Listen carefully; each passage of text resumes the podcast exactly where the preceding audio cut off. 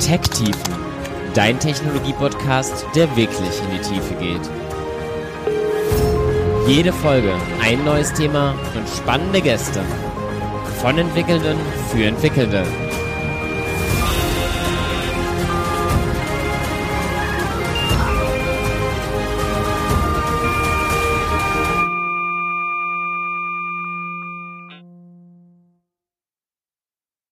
Ja, hallo und herzlich willkommen zur 35. Folge von Tech-Tiefen. Heute wird es vielleicht ein bisschen meta. Es geht um das Entwickeln von Entwicklertools. Also wie kann ich es als Entwickler selbst schaffen, anderen Entwicklern ein produktiveres Arbeiten zu ermöglichen und eben den vielleicht besonders hohen Ansprüchen der Entwickler an ihre Tools gerecht zu werden. Und jemand, der sich damit bestens auskennt, habe ich heute bei mir. Ich habe Florian Wetschorek bei mir, der unter anderem Bambulib und einige andere Tools bereits entwickelt hat. Schön, dass du da bist, Florian. Hi Nico, freut mich hier zu sein. Ja, mich freut es auch sehr. Ähm, wir kennen uns gar nicht so wirklich gut, obwohl wir zusammen studiert haben. Wir haben beide am KIT in Karlsruhe Wirtschaftsingenieurswesen studiert, aber da gibt es so ein lustiges Phänomen, dass da halt einfach am Anfang 500, 600 Studis sind und die allermeisten kennt man irgendwie während des Studiums dann auch gar nicht so richtig und trifft sie dann irgendwie überraschend ständig später im Leben, irgendwo im beruflichen Kontext oder auch immer mal wieder privat. Zumindest geht es mir so. Ich weiß nicht, ob du das auch kennst. Ja, definitiv. Eine sehr große, sehr große Community dort im KIT, ja. Ja, aber während ich ähm, während meines Studiums zwar auch viel mit Technologie gemacht habe, aber irgendwie Webentwicklung und ein bisschen mit Datenbanken und sowas. Hast du damals, glaube ich, auch schon relativ viel Data Science und so weiter gemacht? Warst unter anderem bei zwei verschiedenen Startups, bei Smart Pricer und Mankido. Und ja, bist auch danach dann eben als Data Science Consultant bei Statworks ähm, eingestiegen, bis du dann jetzt eben angefangen hast, dein eigenes Projekt zu starten, über das wir heute auf jeden Fall ein bisschen reden werden.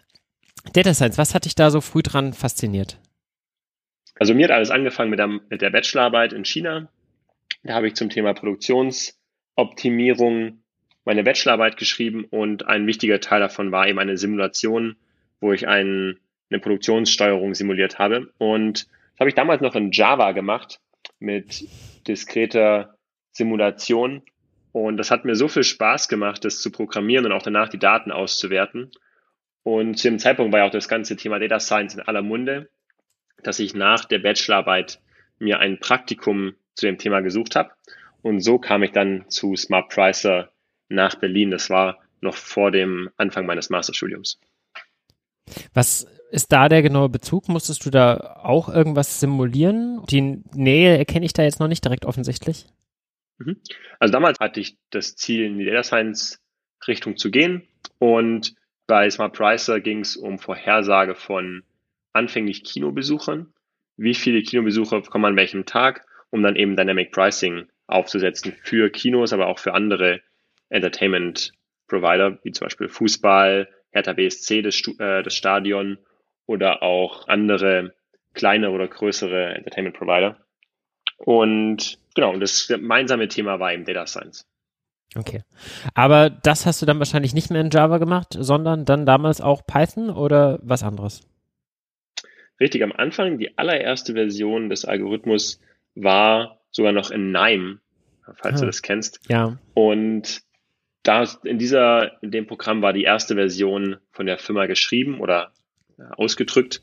Und das haben wir dann nach ungefähr einem halben Jahr haben wir das dann nach Python migriert und dann dort, dort noch bessere Auswertungen machen zu können und auch einen komplizierteren Algorithmus noch anwenden zu können.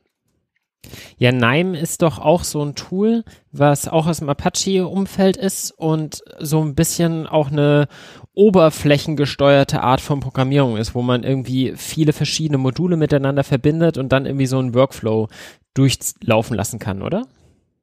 Richtig, man hat so einen Workflow, einen grafischen Workflow und verknüpft dann eigentlich ja einzelne einzelne Kreise miteinander und, und will dann eben diesen Datenfluss so ab und das ist ziemlich, damit kann man sehr viel ausdrücken, aber bei manchen Stellen kommt es dann doch an die Ausdrucksgrenzen, wenn es dann um, um Vorschleifen geht oder auch das, das Adressieren von Variablen, die man eventuell woanders mal definieren möchte.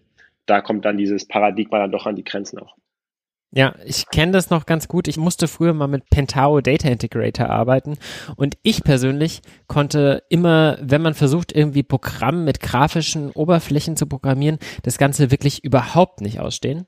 Aber du musst ja ein bisschen andere Erfahrungen gemacht haben, denn Bambulib, was du ja heute mit entwickelst, verhält sich zwar ganz anders wie Nein, man hat damit definitiv wenig gemein, aber es ist ja trotzdem so, dass man dort deutlich weniger Befehle tippen muss und weniger, ja, das Erlebnis einer IDE hat, sondern schon ein bisschen einen gesteuerten Programmfluss hat. Also, wo siehst du da die Vor- und Nachteile von den zwei verschiedenen Konzepten einer modularisierten auch ein Stück weit oberflächengetriebenen Darstellung versus einem reinen Texteditor, wo du halt wirklich frei und alles tippen kannst.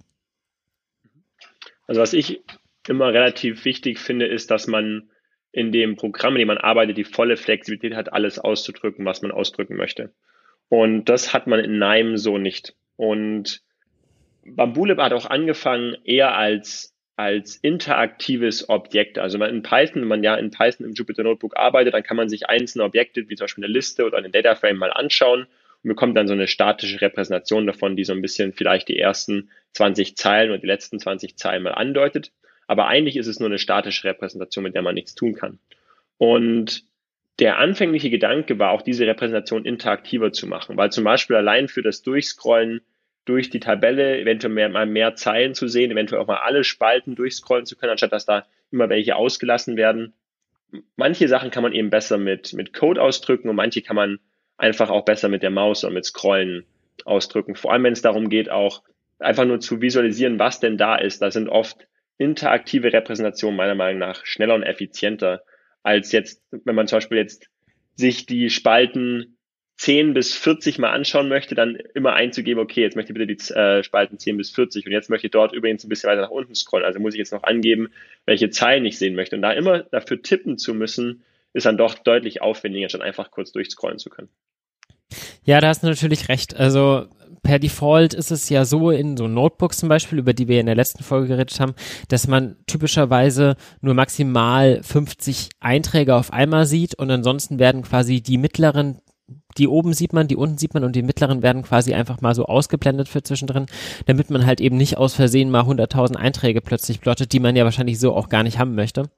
Ähm, und dann ist halt sowas zum Durchscrollen natürlich viel praktischer. Das kann ich schon verstehen. Aber bevor wir jetzt wirklich tiefer reinschauen, wie Bambulip denn eigentlich aussieht, wie es da hinkam und ja, generell noch über ein bisschen Python Frameworks reden, würde ich gerne erst noch ein kleines Spiel mit dir spielen, bei dem ich dir so kurz zwei Begriffe zur Auswahl gebe oder eine Frage stelle, die du dann möglichst kurz und knapp beantwortest. Ist okay? Mhm. Ja, gerne. Tastatur oder Maus? Kommt drauf an. Eher Tastatur. Editor oder GUI? Für mich beides das gleiche. Ich würde dann eher sagen Text versus GUI. Selbsterklärend oder Tiefgang? Schließt sich für mich nicht aus, aber immer Möglichkeit zum Tiefgang. Kopf oder Bauch? Und nicht jedes Mal beides sagen. Eher Kopf, zunehmend Bauch. Empathie oder Effizienz? Empathie. Data-driven oder human-centric? Human-centric. Do it right or do it fast? Do it fast hat mehr Möglichkeiten, es danach auch richtig zu tun. Meine Lieblingsprogrammiersprache ist Python. Der Editor meiner Wahl VS Code. Zufrieden bin ich mit meinem Arbeitstag, wenn ich mit Kunden gesprochen habe und ein neues Feature entwickelt habe. Ein guter Arbeitstag für dich ist, wenn du ein Feature gebaut hast. Und ein Feature heißt ja wahrscheinlich dann irgendwie etwas Neues erweitert hast in Bambulib oder woanders für andere Entwickler. Aber wie ist es denn dazu gekommen, dass du eben nicht mehr selbst versuchst, Data Science Probleme zu lösen, sondern jetzt ja wirklich Software baust für andere Data Scientisten. Wie war denn der Weg darüber? Also mein Einstieg war noch bei Smart Pricer in Berlin. Und zwar das Problem war damals, dass wir viele neue Datensätze bekommen haben von Kunden und wir die uns immer wieder anschauen mussten. Und als wir sie uns angeschaut haben, ist mir aufgefallen, dass ich immer und immer wieder die gleichen Sachen gemacht habe. Und zwar immer wieder die gleichen explorativen Analysen und die aber immer so in dem Rahmen, wie es die Zeit eben erlaubt hat. Und ich hatte aber immer an die Datensätze noch deutlich mehr Fragen und war auch unzufrieden damit, wie weit man dann noch in kurzer Zeit kommt und aber auch mit der Repetitivität, dass man immer wieder die gleichen Sachen macht, ohne noch tiefer einsteigen zu können. Also dass man immer wieder an der Oberfläche kratzt, aber dann aufgrund der Zeit nicht, äh, nicht tiefer einsteigen kann. Und ich habe damals schon angefangen, ein kleines Tool zu bauen, um die Datenexploration für uns schneller zu machen und auch zu automatisieren und auch zu standardisieren. Was waren denn damals die größten Probleme, die du da gesehen hast bei dieser repetitiven Arbeit? Wo hast du die meiste Zeit mit verschwendet, wo du hättest du aus deiner Sicht mehr einsparen können? So ein bisschen was Pandas Profiling mittlerweile auch macht.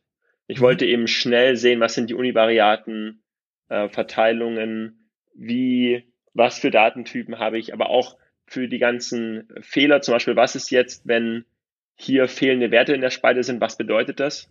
Was ist an diesen Zeilen, die eben fehlende Werte haben, was ist an den Zeilen besonders? Wie kann ich hier das, das Datumsformat schnell ändern? Warum sind hier Ausreißer? Wo haben wir Duplikate und wieso? Fehlen eventuell auch Werte? Also verschiedenste Fragen an den Datensatz, auch wie hängen zum Beispiel verschiedene Variablen zusammen? Dann was sind die verschiedenen Entitäten, die in diesem Datensatz drin sind? Bei uns waren es einmal zum Beispiel ein Kinoort, möchte ich mal sagen, oder ein Kino als, als Gebäude. Danach natürlich die einzelnen Säle in dem Kino. Und dann natürlich zum Beispiel auch noch die ganzen Filme, die dort laufen. Und da hast du verschiedene Entitäten, die verschiedene interessante Blickwinkel auf die Daten ermöglichen. Und zum Beispiel auch die einzelnen Vorstellungszeiten, die Typen der Filme. Und da gab es viele, viele spannende Fragen, die man sich anschauen konnte. Aber in der Kürze der Zeit konnte man dort einfach immer nicht so tief einsteigen kann ich absolut nachvollziehen, so univariate Verteilung, also einfach das Abtragen von einer eindimensionalen Darstellung einer Spalte, zum Beispiel einfach nur des Preises oder sowas als Histogramm zum Beispiel, wie häufig gab es den in einem niedrigen Bereich, in einem hohen Bereich.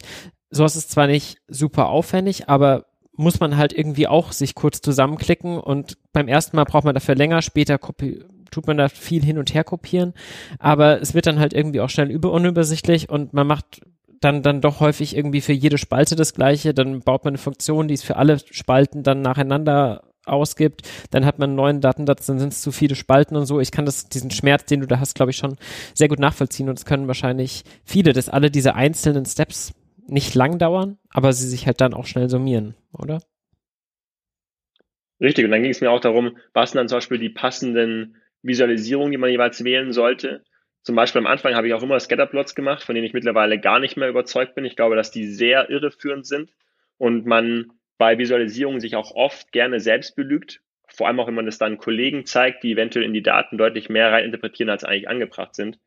Und das waren so verschiedene, verschiedene Fragen, die mich dann eben motiviert haben, da noch tiefer einzusteigen, um noch besser zu verstehen, was da eigentlich genau passiert.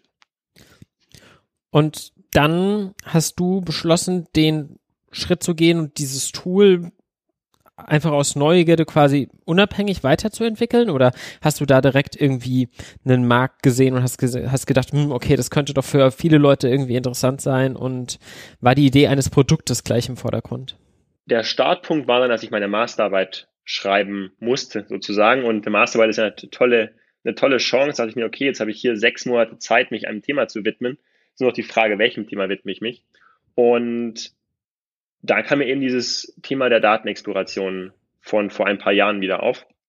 Und dann dachte ich, okay, das wäre doch interessant, jetzt mich in der Masterarbeit nochmal dem Thema zu widmen und zu schauen, wie man das dann wirklich gut machen würde, wenn man sich genug Zeit nimmt für das Thema und sich in Ruhe nochmal dem Ganzen widmen und da auch ein Tool baut, was eine gute Interaktivität besitzt etc. Und aus dem Ziel der Masterarbeit ist dann eben die erste Version entstanden. Die erste Version hieß noch EDAVIS und also EDA und dann WIS. Ähm, Explorative und, Datenanalyse, EDA und, und, dafür die Visualisierung. Genau, und dann Visualisierung, ja. Und das war das erste Tool, das war das Ergebnis der Masterarbeit und das habe ich dann auch hier gemeinsam bei StatWorks mit den Kollegen evaluiert und haben dann auch verschiedenste Tests gemacht von der Geschwindigkeit her, wie schnell sie denn ihre Daten explorieren können, wenn sie das mit oder ohne dem Tool machen müssen. Und mit dem Tool konnten sie eben viele Fragen beantworten, die sie ohne das Tool gar nicht beantworten konnten, beziehungsweise nicht so schnell beantworten konnten. Und Was wären denn so Fragen? Natürlich erstmal, wie viele Spalten hat der Datensatz, was sind die Datentypen? Dann aber auch für jede Spalte schnell eine univariate Analyse zu erzeugen. Auch zum Beispiel aber in, in, der, in dem Histogramm zum Beispiel schnell mal das Spinning anzupassen oder schnell mal in gewisse Teile des Histogramms hineinzuzoomen. Dann schnell mal einen Bivariatenplot zu erzeugen zwischen, zwischen Spalten, wo man natürlich dann auch immer sich erstmal darum kümmern muss, okay, was sind überhaupt die Datentypen, bevor man den Bivariatenplot überhaupt erzeugen kann.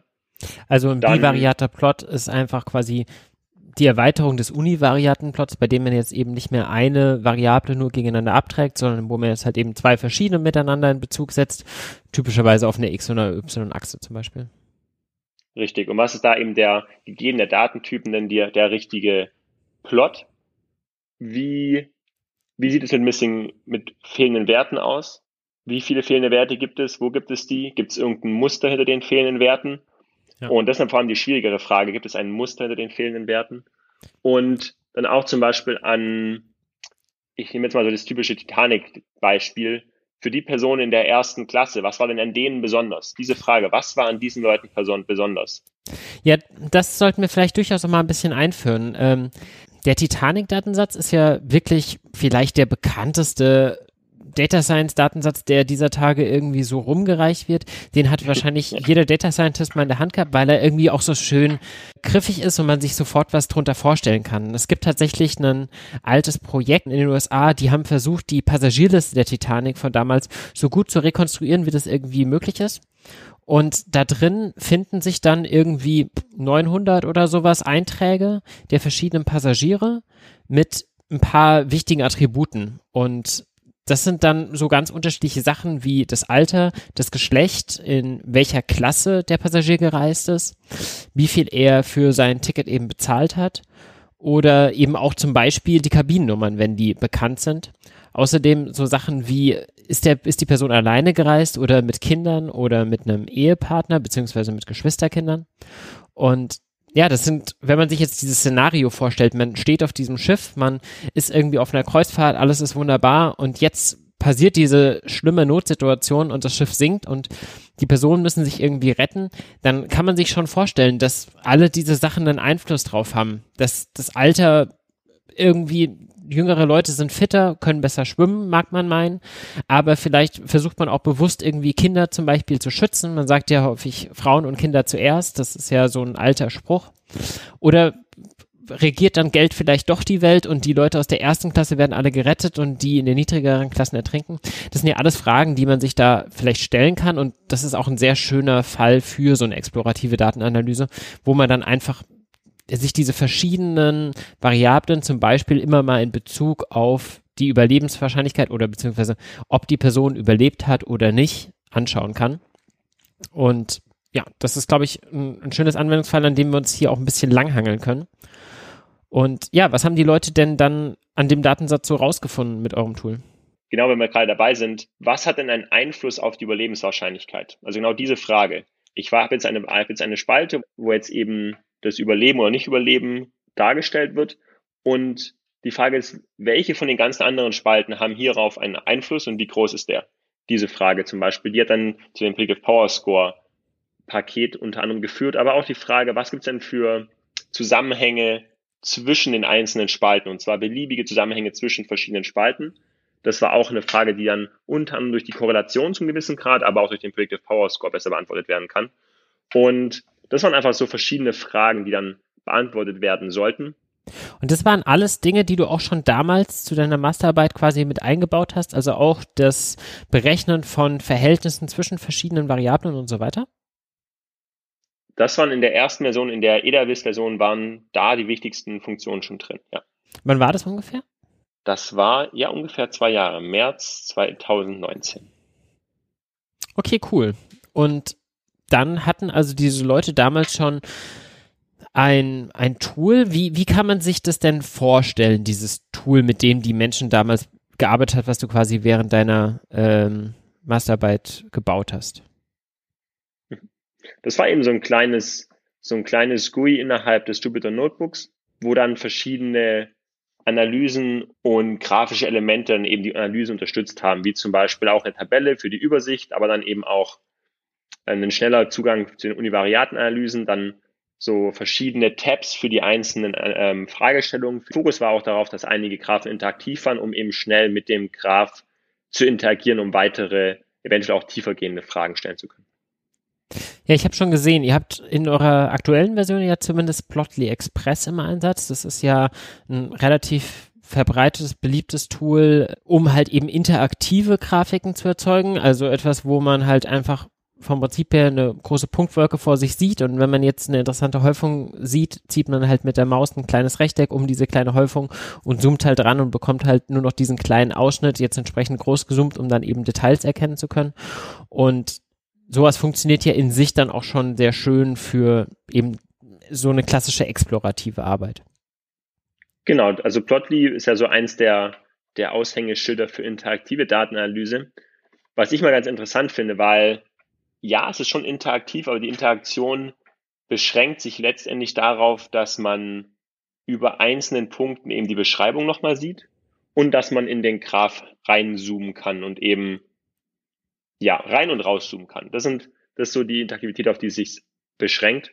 Und mittlerweile hat man aber auch die Möglichkeit, diese Interaktivität zu nutzen, um mit Widgets dann mit dieser Interaktion und mit diesen Events aus der Interaktion zu interagieren. Das ist natürlich eine sehr spannende Funktionalität.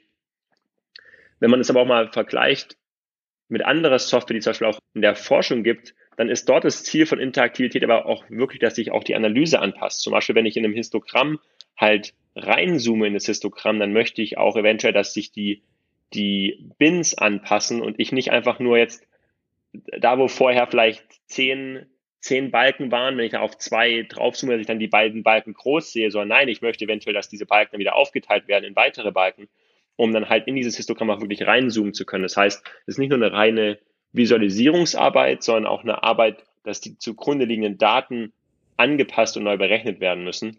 Und das wären zumindest meine Anforderungen, die ich an so eine, an so eine wirklich interaktive Visualisierung habe.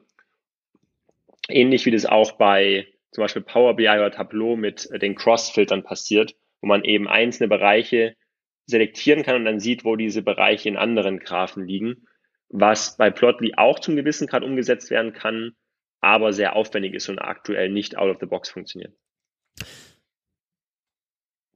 Da hast du auf jeden Fall recht. Da fehlt, glaube ich, noch einiges in dem Umfeld.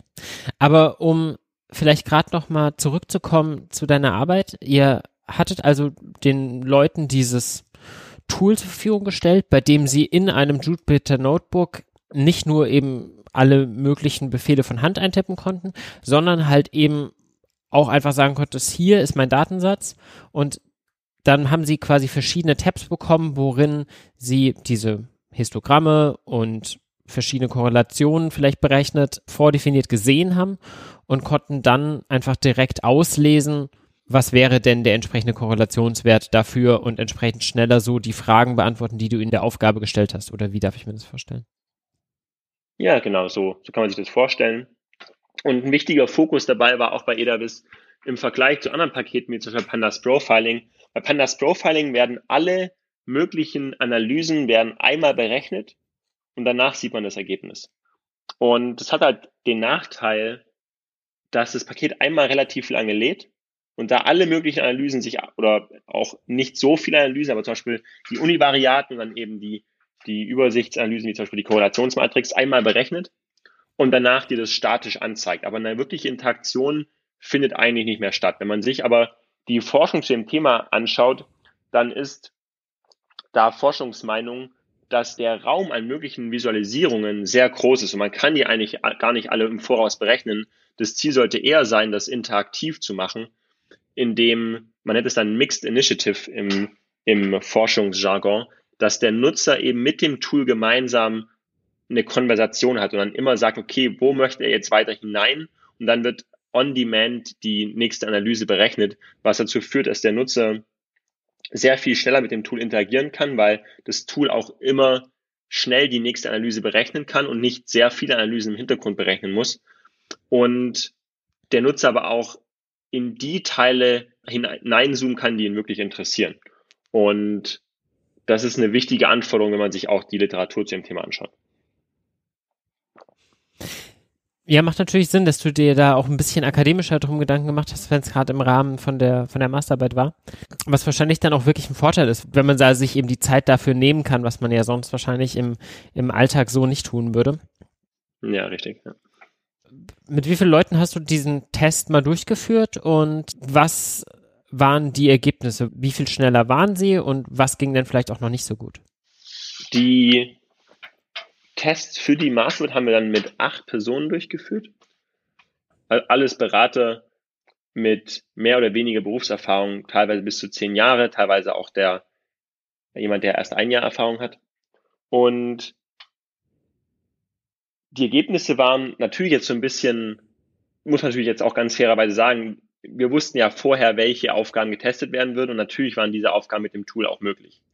Das heißt, wo man natürlich jetzt einen ganz starken Bias hat, ist, dass jetzt in dem Test keine Aufgaben abgefragt wurden, die mit dem Tool zu dem damaligen Zeitpunkt nicht möglich waren. Das muss man, das muss man natürlich ganz klar einschränken. Trotzdem waren die Aufgaben, die abgefragt wurden, haben alle Teilnehmer als sehr sinnvolle und sehr häufige Aufgaben ähm, anerkannt. Und das Ergebnis war, dass sie alle Analysen mit dem Tool in ungefähr fünf bis zehn Sekunden ausführen konnten. Aber manuell, hier wird vor allem bei Setworks wird sehr viel R verwendet, aber manuell deutlich länger gebraucht haben. Also das ist jetzt schwer zu beschreiben, die, das hat sich je nach Aufgabe sich das unterschieden, aber für die manuell haben sie eben zum Beispiel 30 Sekunden gebraucht dafür oder 90 Sekunden. Und wir hatten auch ein Limit von, von fünf Minuten. Das heißt, einige der Aufgaben, vor allem, was sind denn Spalten, die einen Einfluss haben auf diese Variable? Oder was ist besonders an den Leuten aus der ersten Klasse? Gewisse Fragen konnten sie auch innerhalb der fünf Minuten nicht zufriedenstellend beantworten. Und weil ihnen zum Beispiel auch teilweise die schlicht die Zeit gefehlt hat, jetzt den Code dafür zu schreiben, für die Analyse, die sie brauchen. Auch zum Beispiel die bivariaten Plots, von denen wir vorhin schon geschrieben haben, äh, von denen wir vorhin schon gesprochen haben, um die erstellen zu können, auch wenn das schnell geht in ggplot, dafür muss man immer noch mal schauen, was sind denn jetzt die Datentypen genau, wie geben dieser Datentypen, welche Visualisierung macht Sinn, dann nochmal überlegen und dann auch diese erst umzusetzen. Das ist eben deutlich mehr Arbeit, anstatt einfach ein Tool zu haben, was automatisch basierend auf den Datentypen eine passende Visualisierung wählt. Und deshalb waren sie mit dem Tool, haben sie eben für fast alle Aufgaben ungefähr zwischen, zwischen fünf bis zehn Sekunden gebraucht und konnten auch natürlich alle Aufgaben erfüllen, aber manuell konnten sie eben nur, ich glaube, die ersten fünf von sieben Aufgaben erfüllen und haben bis auf die univariate Analyse immer deutlich länger gebraucht. Ich glaube, damals war das Ergebnis irgendwie 10 bis 30 Mal länger, als sie es mit dem Tool gebraucht hätten für diese Aufgaben. Das heißt, auch Leute, die schon sehr erfahren waren, haben, obwohl sie diese Analysen ja schon sehr häufig gemacht haben, nicht geschafft, das jetzt schneller zu machen, wo ich ja schon angenommen hätte, dass es gerade am Anfang natürlich deutlich schneller ist, so ein GUI-Tool zu benutzen, wenn du sehr im deinem Workflow drin bist und deine Autocompletions und so weiter kannst, haben aber auch die erfahrenen Leute länger gebraucht. Richtig, weil hier geht es eben wirklich auch um eine, das war natürlich eine Geschwindigkeitsoptimierung. Und ich meine, mit fünf bis zehn Sekunden pro Task, das ist eben schwer damit zu konkurrieren, weil man unterschätzt, vor allem wenn man auch dann programmiert, unterschätzt man, wie lange die Sachen dann doch wirklich brauchen, weil für den Programmierer fühlt es sich an, als wäre er so schnell, weil er so viel tut. Aber wenn man sich dann auf die, auf die Zeit schaut, wie lange dann wirklich einige Sachen dauern und wie unflexibel dann die Libraries auch sind hinsichtlich Datentypen, dann summiert sich dann eben doch die Zeit. Und wenn man dann eben auch denkt, dass Data Science Projekte eine Sammlung von sehr vielen kleinen Aufgaben auch sind, dann summiert sich da eben der, der Zeitaufwand. Ja, spannend.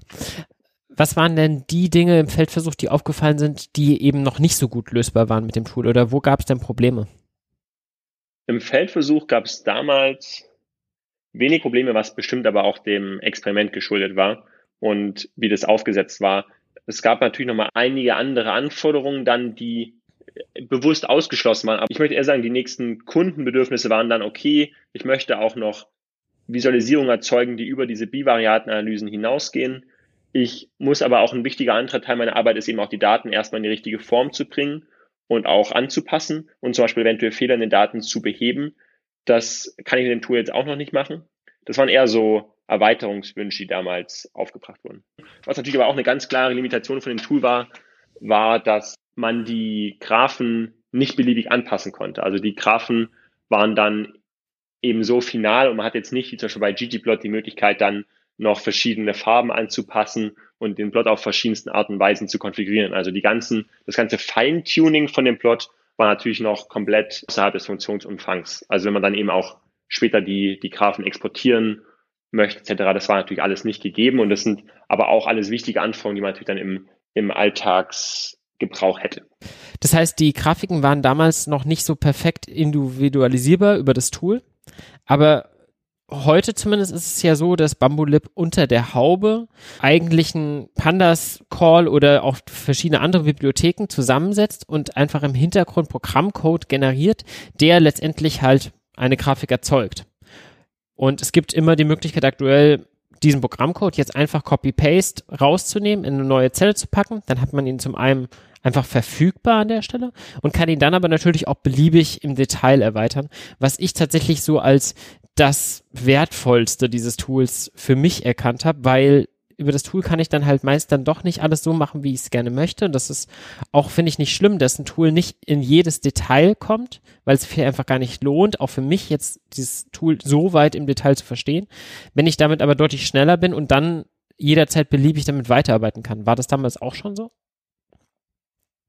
Das war damals, in den Grundzügen gab es damals den Export von dem Code für die einzelnen Grafiken, also für die einzelnen Analysen gab es eben diesen Code-Export schon, aber nicht in der Art und Weise, wie es ihn heute gibt, dass es als Plotly oder als Pandas Code verfügbar war, sondern es war alles Code von der Library selber mit einer eigenen API. Und das war eben auch eine der Kritikpunkte beziehungsweise eine der Verbesserungswünsche, da doch den Code auf eine Art und Weise zu exportieren, dass man damit auch weiterarbeiten kann, was wir danach dann eben umgesetzt haben. Wie kommt man denn zum Beispiel auf diese Änderungswünsche dann? Haben die Leute das von sich aus geäußert oder habt ihr dann irgendwie da aktiv nachgefragt? Habt ihr sie beobachtet bei dem, was sie getan haben? Ähm, kriegt man so Wünsche der Entwickler von alleine mit, weil die eben lautstark sind und schon sagen, was sie gerne haben? Oder muss man da schon irgendwie erstmal sich in die Leute reinfühlen, um zu verstehen, was ist das, was sie eigentlich wirklich wollen?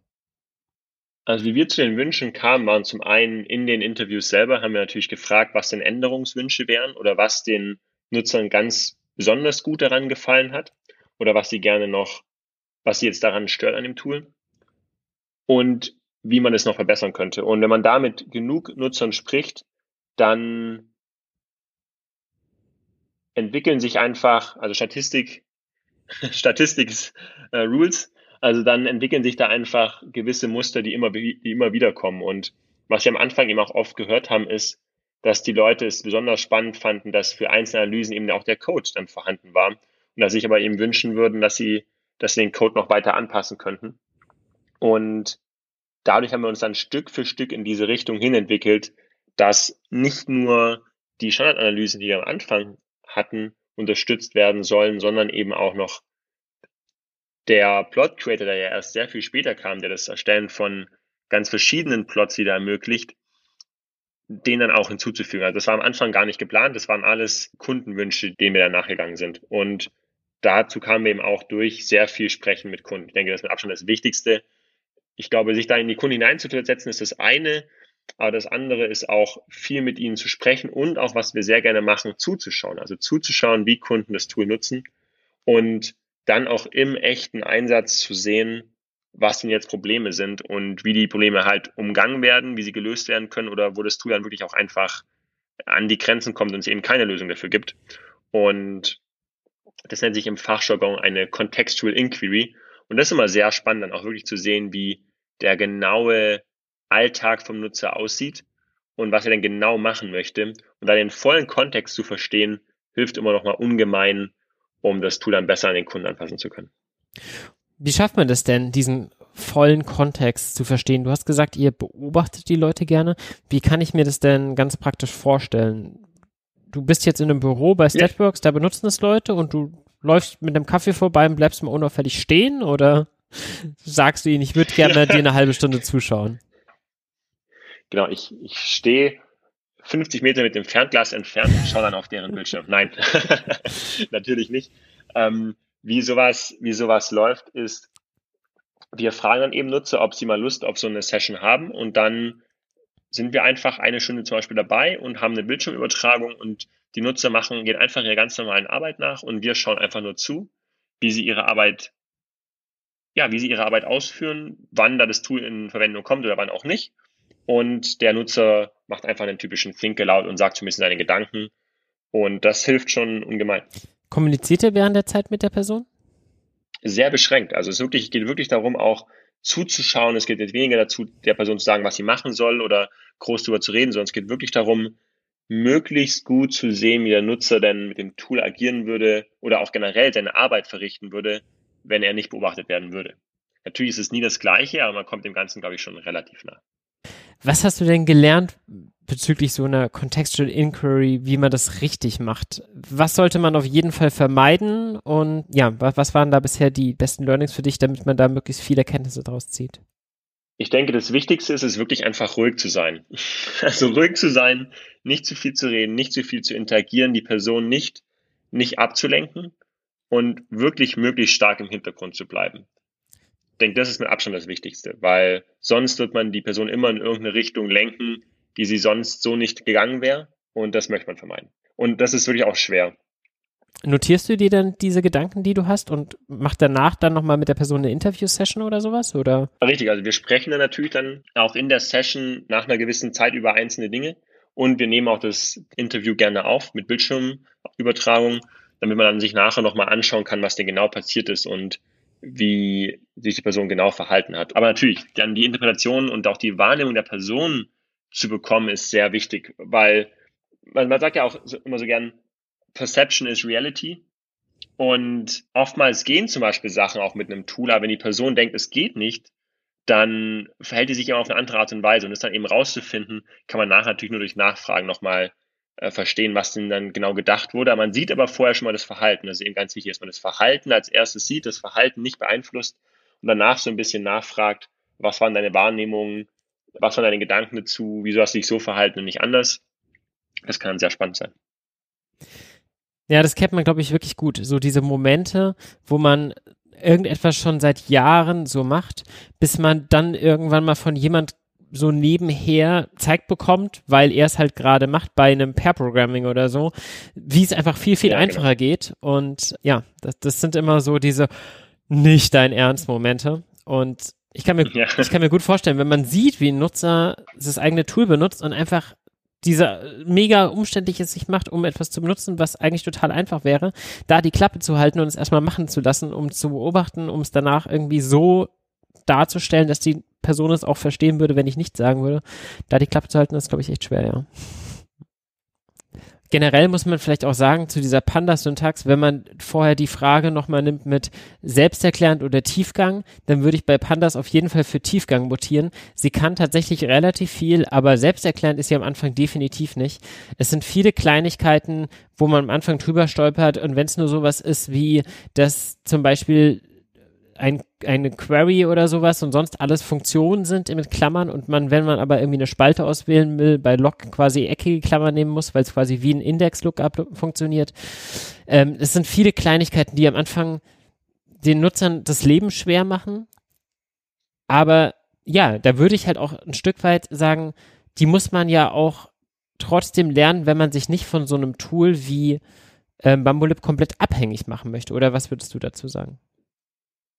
Ja, definitiv. Ich meine, die ist immer die Frage, wie viel von der Syntax lernt man und wie schnell ist man dann? Also aus meiner Erfahrung habe ich damals sehr viel die Syntax gegoogelt, habe sehr viel Zeit auf Google verbracht und habe dann doch für die einzelnen Spezialfälle, die ich dann gebraucht habe, dann doch nicht oft genug das Gleiche gemacht, um dann immer sofort zu wissen, was die Antwort ist. Und denke, da ist eben eine Frage, wie häufig man das gleich macht, ob man sich dann wirklich dran gewöhnt. Und wenn du es natürlich geschafft hast, über die Zeit dich da so gut an die Syntax dran zu gewöhnen, was würdest du denn sagen? Wie oft, wie oft googelst du nach Pandas? Viel, viel, keine viel? Frage. Vor allem auch, weil es gewisse Dinge gibt, die, wie du sagst, die man zu selten macht, um sie sich wirklich zu merken, weil die Syntax ein bisschen zu kompliziert ist und sie auch zu lang dauert zum Tippen und du aber schon weißt, wenn du googelst, wie die Stack Overflow Seite ist, wo der Beitrag ist, der Antwort, die du jedes Mal copy-pastest. Aber du hast schon recht, das ist eigentlich kein effizienter Workflow. Und wenn man dann eben sich mal die Stoppuhr daneben hält und dann überlegt, wie lange es dauert, dann immer zu googeln Und dann wirklich von, ich hatte jetzt die Idee, was ich machen möchte und ich hatte im Kopf schon, wusste ich schon, was ich machen möchte, aber bis ich dann den Code dafür habe, also wie das genau geht, wenn man sich da mal die Stoppuhr daneben hält und das mal konsequent macht den ganzen Tag, äh, weil auch mal so eine Stoppuhr daneben liegen hat, dann denkt, okay, jetzt müsste ich wieder anfangen zu suchen, mal kurz auf Starten drückt, dann gucken, bis man die Antwort hat und dann wieder auf Stopp, wenn man es dann wirklich auch erfolgreich gemacht hat. Und damit erfolgreich meine ich, dass das Ergebnis auch wirklich das ist, was man wollte, weil manchmal, äh, zum Beispiel, wenn man irgendwie Datentyp konvertiert ist ein Ergebnis ja doch nicht das, was man dann haben möchte, dann sieht man das dann, ich würde mal, ich mal dafür votieren, mindestens 30 Sekunden, eher eine bis fünf Minuten teilweise, je nach, äh, je nach Frage halt doch schnell mal dauert. Und das dann eben häufig genug am Tag frisst dann eben doch wieder Zeit. Wenn man eben jetzt die Möglichkeit hat, ein User Interface, wo all diese Aussagen immer sofort funktionieren in fünf bis zehn Sekunden, weil man eben diese Suche hat und die User Interface dann hoffentlich all die Sachen ausdrücken kann, die man ausdrücken möchte, dann hat man natürlich dann einen, einen deutlich robusteren Workflow, wo man weiß, dass man innerhalb von fünf bis zehn Sekunden auf jeden Fall die Antwort hat und die Antwort auf jeden Fall auch funktioniert und man nicht so ein bisschen das Risiko hat, jetzt erst nochmal wieder diese richtige Antwort finden zu müssen. Das ist so ein bisschen da der Unterschied im Workflow. Ja, also du hast dann bei deiner Masterarbeit diverse spannende Dinge in Erfahrung gebracht und dann war für dich am Ende deiner Masterarbeit klar, dass du daraus ein Produkt bauen willst oder wie kam es dazu? Also das Produkt hatten wir dann ja eh schon am Ende der Masterarbeit und die Frage war dann eher, wie geht es jetzt hier weiter? Und ich finde Data Science extrem spannend. Und was ich aber auch sehr spannend fand, war das Tool zu bauen, weil man dadurch eben nochmal eine deutlich größere Bandbreite von der von Data Science mitbekommt, weil man die ganzen Edge Cases mitbekommt, was könnte da noch sein, was könnte in dem Fall noch sein, was gibt's hier für eine Visualisierungslösung und da diese ganzen diese ganzen Edge Cases mitzubekommen und auch den die volle Bandbreite von Data Science sozusagen zu erleben, fand ich eben extrem bereichernd und ähm, hat mir sehr viel Spaß gemacht, an dem Tool zu entwickeln. Und ich bin auch generell sehr Software Engineering affin, möchte ich sagen. Hatte immer sehr viel Spaß, auch Software zu bauen. Und dann war für mich klar, okay, ich möchte gerne an dem Tool weiterbauen. Und die Frage, wie mache ich das? Mache ich das irgendwie am Wochenende und neben, einem, neben meinem Beruf und versuche das eben in meiner Teilzeit dann noch zu machen? Oder versuche mir daraus eine Firma zu bauen, indem wir dann eben mehr Zeit haben, an dem Tool weiterzuentwickeln und dann auch mehr von den Features, die wir uns noch vorstellen, die wir gerne bauen würden, dann auch die Zeit haben, die umzusetzen. Und da hatten wir dann eben mit Statworks auch das Glück, dass die das unterstützen wollten, das Gründungsvorhaben. Und dann haben wir die Firma gegründet. Wenn du sagst wir, wer seid ihr? Das ist der Tobias noch, das ist mein, mein Partner und wir haben das zu zweit die Firma gegründet. Tobias ist auch hier ein Data Science Berater von Statworks, den ich hier kennengelernt habe der auch für Engineering Hintergrund bei Setworks hat oder einer, der da sehr affin dazu war. Und dann wir haben dann eben gemeinsam die, die Firma gegründet. Und wenn du sagst, Statbox hat das unterstützt, ähm, waren die quasi so euer erster großer Kunde, der euch da so ein bisschen einfach geholfen hat und ihr saßt irgendwie bei denen im Büro oder seid ihr dann eher so Entrepreneurs und habt einfach eine Beteiligung, aber ein Stück weit gehört Statworks auch ähm, Bambolib oder wie ist das? Genau, also Statworks, wir sind, wir sitzen hier im Büro auch, auch weiterhin und haben natürlich immer durch, durch Beratung uns unterstützt, auch durch Feedback äh, von den einzelnen Mitarbeitern und ähm, aber auch durch Investment haben sie uns auch unterstützt. Ähm, also auf der ganzen Bandbreite eine super Unterstützung. Ähm, nutzen tun sie das Tool tatsächlich eingeschränkt, weil sie sehr stark mit R arbeiten und nicht mit Python. Wirklich eine der wenigen Beratungen, kann man fast schon sagen, die eben hauptsächlich mit R und nicht mit Python arbeitet. Aber wo sie es verwenden, ist eben zum Beispiel in Schulungen für Kunden. Also einer der Use Cases für Bambulib ist es ja auch, dass Leute, die halt gar nicht coden können, die zum Beispiel nur Excel gewohnt sind, jetzt auf einmal halt auch in Jupyter mit den Programmierern mitarbeiten können, da halt einfache Analysen eben auch ausführen können und den Code dafür auch direkt liefern können. Das heißt, sie können neben den Programmierern arbeiten und dann auch direkt den Code dafür abliefern. Und der Code ist nicht Kraut und Rüben, sondern der Code ist so, wie ihn hoffentlich ein Programmierer auch geschrieben hätte. Und und zumindest ist er mal, mal fehlerfrei und ist auch immer das, was sie ausdrücken wollten. Und dieser Use Case kommt eben auch bei vielen Schulungen von Statworks zum Einsatz, weil Statworks eben auch verschiedene, verschiedene Großkonzerne berät und schult und dort dann eben in den Schulungen, vor allem auch für die, für die Anfänger, in den, in den Einführungsschulungen, auch beim Bullet mittlerweile verwendet für das Coaching, weil dort auch Python geschult werden soll zum gewissen Grad, aber eben beim Bullet einen sehr einfachen Einstieg gibt, weil die Leute eben äh, mit, dem, mit dem User Interface sicher sein können, dass, dass sie was ausdrücken können oder dass der Code korrekt ist und sie danach so ein bisschen auch ein Gefühl für den Code bekommen, aber nicht von Anfang an irgendwie jedes Komma sitzen muss und jeder, jeder Klammer, sondern dass sie halt erstmal aus dem GUI, aus, dem Sicher aus der Sicherheit des GUIs erstmal arbeiten können, Ergebnisse erzeugen können und dann sich mal so ein bisschen anschauen können, wie sich der Code verändert, wenn sie ein paar Sachen daran ändern. Und dann so ein bisschen so in Richtung des konstruktiven Lernens da, da Stück für Stück die Angst für den Code auch verlieren, weil ja viele auch Angst vor Code haben. Und das kann ich auch sehr gut nachvollziehen, vor allem wenn man teilweise die Pandas-Syntax anschaut, dass das nichts mehr mit dem zu tun hat, was man in natürlicher Sprache ausdrücken würde, was man hier eigentlich tut. Das kann ich schon sehr gut nachvollziehen. Wenn du sagst, die benutzen intern sehr viel R, wie habt ihr doch bestimmt mal drüber nachgedacht, einfach das User Interface und alles gleich zu lassen, einfach der Code, der generiert wird unter der Haube, aber quasi in R zu bauen. Und auch da gibt es ja viele der Bibliotheken, die durchaus ein Stück weit wahrscheinlich ähnlich funktionieren würden. Warum habt ihr das noch nicht gemacht? Das war eine lange Diskussion, vor allem auch während der Masterarbeit, vor allem wenn man in, in so einer, in einer R-Beratung ist, wo die, wo alle Leute R verwenden und man denkt, okay, man ist jetzt eigentlich in der, in der R-Welt, sollte man jetzt Python oder R machen? Und es waren schon, hat dann schon eine Weile gebraucht, dann auch den Mut aufzubringen, zu sagen, nee, also wenn man aber mal aus dieser Blase hier rauszoomt, dann ist Python eigentlich das, was, was sich durchsetzt in der Industrie und wir sind, wir sind hier eigentlich in der R-Blase. Und das war dann der Grund, warum wir auch das Tool dann in Python geschrieben haben oder warum ich am Anfang das Tool in Python geschrieben habe. Und wir sehen auch in der Industrie, hat sich jetzt auch die letzten Jahre bestärkt, wir sehen keine Kunden, die zu, die zu R migrieren. Das ist immer genau umgekehrt. Also alle Kunden migrieren von R zu Python und nicht andersrum. Und deshalb werden wir da jetzt nicht anfangen, nochmal ein Tool für R zu bauen, wenn wir davon ausgehen, dass es nicht der Großteil der Industrie sein wird und auch der Teil vom Markt, der eben schrumpfen wird. Ja, verständlich. Jetzt ist es ja schon zwei Jahre her, dass du quasi so die erste Version gebaut hattest und seitdem ist wahrscheinlich der ein oder andere Kunde irgendwie dazugekommen und das frisst natürlich immer ein bisschen Zeit.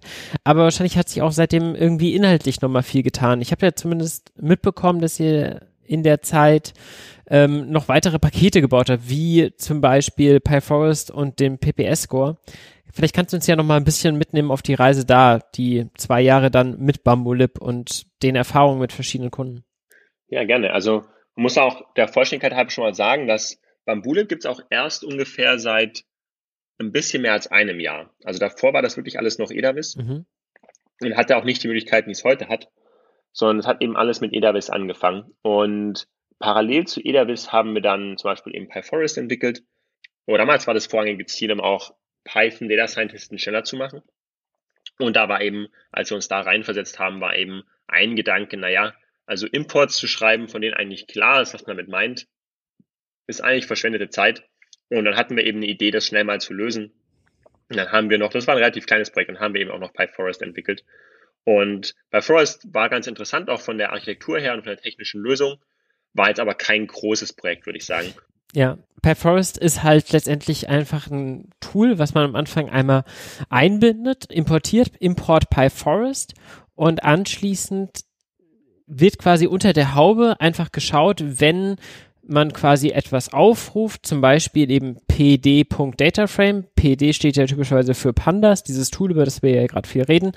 Und dieses PD im Namensraum eben noch nicht bekannt ist, dann wird quasi der Fehler gefangen und stattdessen wird einfach die Library importiert und da habt ihr dann halt eben auch so ein bisschen mit diesem Opinionated, wie man es ja heute dann auch durchaus gerne macht, nicht alles konfigurierbar machen, sondern beziehungsweise man kann es auch konfigurieren, aber ein Stück weit einfach die Defaults nehmen, die eh jeder macht, ähm, sowas wie NP für NumPy, PD für ähm, Pandas und so weiter und quasi einfach unter diesen Abkürzungen dann quasi die Sachen importieren, solange sie halt eben auf dem System verfügbar sind, aber halt auch erst dann, wenn sie gebraucht werden. Richtig, SNS für Seaborn, was eben so die, die typischen Standards sind. Richtig? Ja. Und das habt ihr quasi aus diesem Gefühl, wir wollen die Leute da schneller machen, halt irgendwie so nebenher entwickelt. Ich hatte tatsächlich bei mir auch schon mal so was ähnliches, was äh, aber nicht so schick war wie eure Lösung, aber vom Prinzip her auch so grob den Job gemacht hat, kennen, glaube ich, viele, dass man irgendwie entweder die Zellen am Anfang kopiert oder irgendwie ein Helper-Notebook hat, was man am Anfang ausführt, wo dann die ganzen Imports schon drin sind. Ähm, genau. Also hat sich auch aus diesen Beobachtungen der, der Nutzer ergeben, ja? Richtig, aus den Beobachtungen der Nutzer und auch aus unseren eigenen Beobachtungen, wenn wir unsere Skripte geschrieben haben, dann ist uns eben auch aufgefallen, dass der, dass der Schritt eben auch komplett unnötig ist. Ja. Okay, und dann, wie ging es danach weiter? Und der PP-Score war von Anfang an schon Teil von, von Edavis und den haben wir dann einfach, weil auch einige, einige Kunden den eben auch separat verwenden wollten und auch mal die Möglichkeit haben wollten, da die Analysen, wo der eben verwendet wird, auch nochmal ein bisschen anzupassen an sich und auch den Code dafür zu bekommen und auch sich den Code dafür anzuschauen, dann haben wir den eben in ein eigenes Paket nochmal noch mal rausgezogen, dazu nochmal diesen, den Artikel geschrieben, wo das nochmal alles erklärt wurde. Und das war eigentlich eher ein Rausziehen von dem äh, PP-Score aus dem EDABIS-Paket, anstatt jetzt ein komplett neues Paket dafür zu entwickeln. Okay, das heißt, auch der war eigentlich vorher schon verfügbar, aber dann auch einfach quasi so eine kleine Komponente, wo man glaubt, die hat vielleicht einen Wert für andere Leute rauszuziehen und woanders hinzupacken, ähm, hat sich da als sehr erfolgreich ähm, gezeigt. Ja, richtig. Und das ist ja auch diese, diese Mentalität von den Unix-Tools, dass man viele kleine Pakete hat, die halt eine Sache gut machen und die halt inter, die mit anderen Paketen eben interagieren können. Und anstatt ein großes Paket, was verschiedenste Sachen in sich, in sich verbirgt, eben lieber viele kleine, die dann eben auf gemeinsamen, auf gemeinsamen Datenstruktur eben agieren können. Und da ist ja der Pandas Data Frame perfekt, um da verschiedenste Pakete um dieses Ökosystem herum aufzubauen, die alle auf dem Pandas Data Frame agieren. Und dann bietet sich natürlich da an, einzelne Teilpakete auch, auch rauszuziehen, anstatt alles in einem großen Wirrwarr zu halten letztendlich. Wenn wir jetzt schon die ganze Zeit davon reden, wie funktioniert denn dieser PPS-Score? Was macht der eigentlich? Genau, das Ziel von dem PPS-Score, also PPS steht für Predictive Power Score, und das Ziel davon war eben, diese Frage zu beantworten, für eine gegebene Spalte, welche anderen Spalten haben denn, können diese Spalte gut vorhersagen? Genau diese einzelne Frage zu beantworten. Und zwar unabhängig von Datentypen. Und du erinnerst dich vielleicht vorne äh, von, du erinnerst dich vielleicht an meine Aussage von vorhin, das war eine der Aufgaben, die auch im Rahmen von der Masterarbeit gelöst werden sollte. Wenn man diese Frage jetzt beantworten möchte, dann kann man da verschiedenste Methoden verwenden, kann irgendwie einen Random Forest verwenden, dann irgendwie die Feature Importance. Und da gibt es verschiedene Möglichkeiten, wie man das jetzt beantworten kann. Ähm, aber ich war mit den, mit den einzelnen Antwortmöglichkeiten einfach nicht so zufrieden. Und hat sich auch, wenn man zum Beispiel sich jetzt eine Korrelationsmatrix anschaut, dann ist die eben auch nur definiert für numerische Datentypen, also nur für numerisch gegen numerisch, dann für kategorisch gegen kategorisch gibt es andere Möglichkeiten etc. Und aber es gab jetzt nicht einen Score, der quasi Datentyp unabhängig eben funktioniert hat und auch immer zum Beispiel einen Score von 0 bis 1 ergeben hat, wo eben 0 schlecht ist und 1 ist, äh, 1 ist perfekte prädiktive Kraft. Und da wollte ich einen Score entwickeln, der das unabhängig von den Datentypen beantworten kann. Und das ist das Ziel von dem Predictive Power Score. Und wie der unter der Haube funktioniert, ist ein bisschen komplizierter. Ich weiß nicht, ob die Tiefe da jetzt reinsteigen wollen, aber wir können das gerne machen, wie du machst. Nee, ich kann ja mal meine vereinfachte Darstellung davon mhm. machen, weil ich fand ja, eigentlich tatsächlich die Lösung charmant einfach. Also typischerweise, wie du richtig sagst, ist, ist es ja eigentlich erstmal kein Problem, den Zusammenhang von zwei Features festzustellen, solange beide einfach numerische Zahlen sind. Aber sobald man da halt irgendwie einen anderen Datentyp hat oder halt vielleicht auch schon etwas, was quasi nur Ränge sind und dementsprechend ähm, quasi nur Rang korreliert, isoliert berechnet werden kann, macht man da schnell jetzt irgendwelche Annahmen, die so nicht stimmen. Und man muss sich halt erstmal um sowas jetzt wirklich Gedanken machen. Und der Ansatz, den ihr da gewählt habt, ist ja ein sehr charmanter, den ja auch viele Leute sonst gemacht haben. Man trainiert ein Modell und guckt sich dann halt vom Prinzip her die Feature Imports an. Aber wie trainiert man jetzt halt irgendwie so ein Modell, das braucht man jetzt typischerweise auch sehr lang und da sind die fünf Minuten, die du als oberes Limit für eure Aufgabe damals gestellt haben, rum, bevor man überhaupt irgendwie wahrscheinlich ernsthaft irgendwie sein Modell da zusammengestrickt hat. Und was ihr ja, glaube ich, macht, ist einfach einen relativ einfachen Entscheidungsbaum einfach zu trainieren, der einfach quasi als Eingabe eine Spalte hat und damit versucht, eine andere Spalte vorherzusagen und dann einfach die Feature Importance sich von diesem einen Baum anzuschauen, was natürlich nicht perfekt ist, aber halt einem halt eine ne gewisse Indikation natürlich gibt. Wenn zwei Spalten sind quasi gleich und nur unterschiedlich skaliert, dann kriege ich da sehr schnell das raus und wenn sie halt irgendwie gar nichts miteinander zu tun haben, dann wird da halt wahrscheinlich auch irgendwas bei, bei, bei Null oder ähnlichem rumkommen. Also erstmal super interessant äh, zu, zu verstehen, was deine Wahrnehmung ist, wie es denn unter der Haube funktioniert. Ähm, das ist wieder dieses Thema auch Perception. Äh, was denkt man denn, was passiert? Äh, Feature Importance verwenden wir nicht, weil Feature Importance ähm, ja nach meinem Verständnis nur verwendet werden kann, wenn man jetzt zum Beispiel einen Random Forest hat, wo man eben verschiedene Feature hat oder dann eben messen möchte, okay, welches wird wie oft für Splits verwendet. Du hast vollkommen recht, Feature Importance macht überhaupt keinen Sinn. Wenn ich ja nur eine Spalte reinstecke, dann ist ja ein Feature drin. Entsprechend kann ich die nicht miteinander gewichten. So ist die vereinfachte Erinnerung von so einem Algorithmus, den man mal gelesen hat, ja. Ja, das ist aber auch super spannend, weil ich war auch bei, bei einigen Talks auch von Scikit-Learn Core Developers, die eben auch diese Frage mit Feature oder ähnliche Fragen auch mit Feature Importance beantworten würden. Aber halt in dem Fall zum Beispiel würden sie dann viele Spalten nehmen, dann in Random Forest trainieren und dann schauen, wie sich die Feature Importance davon verhält. Und dann würden sie basieren auf dieser Feature Importance dann sagen, welches Feature wie wichtig ist. Aber bei diesem Berechnungsansatz gibt es verschiedene Probleme, ähm, wo dann eben, vor allem wenn man dann abhängige Feature hat etc., die dann alles nicht mehr so gut funktioniert. Und deshalb verwenden wir auch unser Ansatz, nämlich immer unabhängige Entscheidungsbäume, die einfach immer nur zwischen dem Feature und der, und der Zielvariable, nur zwischen diesen beiden berechnet werden und keine Interaktionseffekte erstmal ähm, auch mit einbezieht. Was natürlich vereinfachend ist, aber ist auch genau die, wie der eben formuliert ist. Also wenn ich nur für diese eine Spalte, was ist denn ein einzelnes Feature, was das gut vorhersagen könnte, ohne Interaktionseffekte. Und dann schaut ihr euch einfach den Fehler an, den dieser Baum halt hat und vergleicht die Fehler der verschiedenen Spalten. Richtig, genau. Jetzt sind da nochmal verschiedene Komplikationen, aber letztendlich muss dann eben die Variable eventuell noch ein bisschen pre-processed werden, damit es dann von Scikit-Learner wirklich verwendet werden kann. Und danach müssen wir noch, je nachdem, was denn die Zielvariable wieder für einen Datentyp hat, noch eine entsprechende Evaluationsmetrik eben auswählen und die dann eben berechnen. Auch alles Dinge, um die man sich eben nicht mehr kümmern muss, weil wir das eben dann abnehmen durch diese Abstraktion.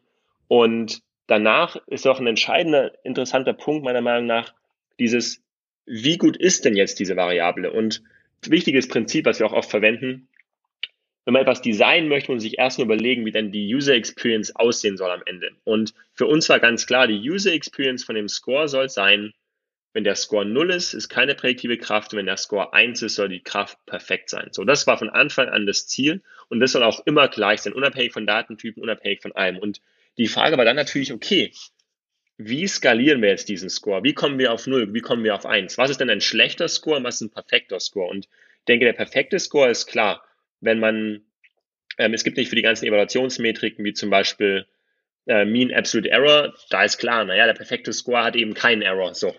Also das ist, das ist ziemlich klar, was da perfekt bedeutet. Auch beim F1-Score, das ist perfekt auch klar, was man da verwendet.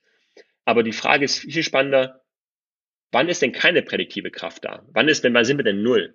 Und da war eben diese Idee, naja, lass uns das mit einem Baseline-Modell vergleichen. Lass uns doch überlegen, was ist denn absolut Null? Absolut Null gibt es eigentlich nicht. Absolut Null müssen wir eigentlich definieren. Und das haben wir dann definiert über, naja, wir sagen, Null ist ein Modell, was so primitiv ist, dass das dass man dafür das Feature gar nicht braucht. Also ein Modell, was basierend auf der Zielvariable selber berechnet werden könnte. Und was ist es? Also einfach den häufigsten Wert immer. Das kann zum Beispiel der häufigste Wert sein, je nachdem, was auch jetzt wieder die, die, der Typ ist die Metrik ist, richtig. Spannenderweise haben wir da rausgefunden, je nachdem, wie die Variable verteilt ist, vor allem bei kategorischen Variablen, ist es, das, da haben wir einen komischen Effekt gefunden, den müssen wir noch mal, uns nochmal genauer anschauen. Aber da ist es teilweise nicht optimal, immer nur den häufigsten Wert äh, vorherzusagen, sondern teilweise mit Wahrscheinlichkeit ähm, irgendwie eine Kombination der häufigsten Werte auch äh, so zu raten. Aber raten war dann teilweise besser als äh, immer nur den häufigsten Wert zu nehmen. Ich muss da nochmal nachschauen. Was, ja, beim F1-Score, äh, beim F1-Score haben wir was Interessantes gefunden. Und zwar war von Anfang an war da unsere Hypothese, naja, den besten, das beste Baseline-Modell bekommen wir, wenn wir einfach den häufigsten Wert immer vorhersagen. Wir haben aber herausgefunden, ein anderes Baseline-Modell ist teilweise besser. Und zwar je nachdem, wie die Daten liegen, ist es teilweise besser, einen, einen Random-Wert vorherzusagen, wobei der Random wieder gewichtet ist, also nach der Verteilung, die auch wirklich im Datensatz vorkommt, da dann eben den Random-Wert, der auch dieser Verteilung äh, entspricht, den zu ziehen, war besser als immer nur den häufigsten Wert. Nicht viel besser, aber doch besser. Und es hat dann nochmal einige Scores eben verbessert. Und das war auch was, wo es gar nicht so intuitiv war, was denn jetzt der beste Baseline war. Das hat uns ein bisschen überrascht beim ersten Mal. Da hast du recht, man denkt nicht so richtig drüber nach, dass das beste Verfahren tatsächlich deutlich von der Metrik abhängt. Wenn ich jetzt versuche, einfach nur die maximale Trefferanzahl zu verbessern, also Accuracy, dann ist es halt am besten bei einer binären Klassifikation oder sowas immer den häufigsten zu nehmen. Aber ja, wenn ähm, ich einen F1-Score habe, der ja quasi schon ein bisschen komplexer ist und halt eben versucht, Precision und Recall miteinander zu verrechnen, dann ist es halt eben nicht gut, bei einem der beiden Werte eben dadurch, dass ich immer den häufigsten sage, auf einer Null zu landen. Und dann kann ich mir dieses Szenario tatsächlich gut vorstellen. Spricht auch dafür, nicht immer alles von Hand zu coden, sondern halt dafür dann im Endeffekt irgendeine Library einzusetzen, wo Leute sich mal um so Ecken auch Gedanken gemacht haben. Ja, richtig. Ja, jetzt hast du schon so ein bisschen über eure ganzen Tools geredet, die ihr so entwickelt habt. Jetzt ist das Ziel ja von euch auch, schon ein Tool zu bauen, was natürlich irgendwie Data Scientist da draußen unterstützt, aber ihr wollt davon ja schon auch leben. Und ihr seid ja nicht gesponsert so von, von Google oder sowas, die jetzt sagen, okay, wir bezahlen euch und ihr baut dafür halt ein schönes Tool für die Welt. Gleichzeitig ist es ja aber heutzutage so, dass wenn man einfach nur irgendwie ein kommerzielles Tool baut, wird es keiner benutzen, sondern es gehört ja heute eigentlich dazu, einen gewissen Teil davon zu open sourcen, dass Leute prinzipiell auch lernen, mit dem Tool umzugehen und so weiter. Und dann optimalerweise halt irgendwann ihre Firma oder so, ihr Arbeitgeber dafür bereit ist, dafür, dass sie ein bisschen effizienter sind, Geld dafür in die Hand zu nehmen, dass sie schneller sind. Und das reicht dank Skalierungseffekte und Verbreitung von Software heute ja gerne. Ihr seid ja auch diesen Weg gegangen und Bambulip ist vor nicht allzu langer Zeit in der Version 1.0 erschienen. Und vorher war das Tool zwar auch schon für alle zugänglich, wenn man es quasi mit öffentlichen Daten über Binder quasi in der Cloud trainiert hat, sodass es für alle verfügbar ist. Aber seit der 1.0 kann man das Tool ja auch wirklich lokal benutzen, bei sich auf dem Rechner, was für mich zum Beispiel auch ganz wichtig war, weil ich keine Lust hatte, nur auf irgendwelchen Cloud-Instanzen zu rechnen. Und habt euch dann entschieden, dort eigentlich auch erstmal alles verfügbar zu machen, außer halt spezielle Plugins. Wie kamt ihr denn zu dieser Entscheidung und wie habt ihr denn dort auch eure Nutzer involviert, um da einen guten Trade-off zu finden? Das ist ja, glaube ich, also der, der, wie du schon sagst, und mich würde erstmal noch interessieren, wenn du sagst, äh, viele Tools sind erstmal Open Source oder Free, welche Tools sie denn, wobei wir können das auch mal weglassen, das passt. Ähm, also wie kamen wir zu der Entscheidung, was wir free machen und was wir nicht free machen? Wir haben da lange drüber nachgedacht, hat am Anfang auch starke Hypothesen, was wir wohl da ähm, for free machen sollten und was nicht. Aber ich muss ganz ehrlich sagen, ich persönlich bin kein großer Freund von Raten. Ich schaue mir die Sachen gerne an und danach schaue ich, was funktioniert und passe dann meine Handlung darauf an. Ob das immer so das Beste ist, sei mal dahingestellt. Aber wir haben es jetzt dieses Mal erstmal so gemacht. Und das heißt, wir haben uns eben das erste Jahr von Mabulib sehr genau angeschaut, wie denn die Nutzer das Tool genau verwenden und wer dafür auch bezahlen möchte, wer denn nicht, weil du hast auch schon gesagt, also Entwicklertools, am Ende bezahlt immer die Firma dafür und das bei uns natürlich auch die große Herausforderung, wie du auch schon gesagt hast, dass unser Tool eben nicht for free ist, beziehungsweise nicht alles for free ist und wir auch nur gewisse Teile Open Source, wie zum Beispiel den, PP, den PP-Score zumindest bisher. Und wir müssen eben eine gewisse Monetarisierung durchführen, weil sonst eben nicht weiter an dem Projekt arbeiten können, wir es dann auch nicht noch weiter treiben können. Also ist dieses Thema für uns ein sehr wichtiges und sehr spannendes Thema gewesen und bleibt es auch weiterhin. Und ich denke, eine der, eines der wichtigsten Learnings auch für andere Entwickler von solchen Tools ist es, dass wer für sowas bezahlt, sind am besten Unternehmen und nicht die Entwickler selber. Weil, weil Entwickler haben auch nicht unbedingt selber ein Budget, was sie dafür verwenden können. Entwickler sind, also ich kenne das von mir selber jetzt oftmals nicht gewohnt, auch für Sachen Geld auszugeben. Viele Sachen sind eben auch einfach umsonst für Entwickler. Das heißt, es ist vielleicht auch erstmal ein bisschen komisch, für ein Tool direkt Geld ausgeben zu müssen. Ich glaube, es gibt nicht so viele Tools, für die Entwickler Geld ausgeben. Wie ist es denn bei dir? Ähm, Keines.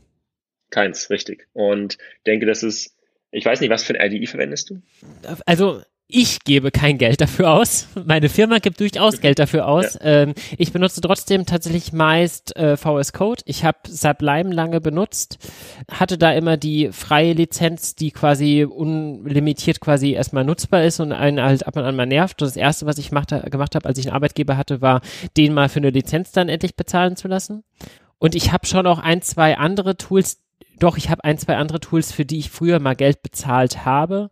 Ähm, Alfred zum Beispiel als Manager und ähm, Dash für Offline-Dokumentation ähm, runterzuladen, weil ich viel früher unterwegs und in der Bahn gearbeitet habe und so. Aber ja gut, auch heute zahle ich halt für die nicht mehr, weil ich dann halt meinen Arbeitgeber mal dafür habe zahlen lassen. Ja. Und da, du sagst ja auch schon, da bezahlt am Ende der Arbeitgeber und das ist denke ich, auch immer der entscheidende Punkt. Wer bezahlt am Ende dafür und mit welcher Motivation? Bei Dash ist ja zum Beispiel auch die, die Bezahlvariante ganz klar. Die Entwickler können immer for free das zu verwenden und erst dann, wenn es eben deployed werden soll in der Firma und eben auch dann so ein Enterprise-Use Case wird, erst dann wird dafür bezahlt.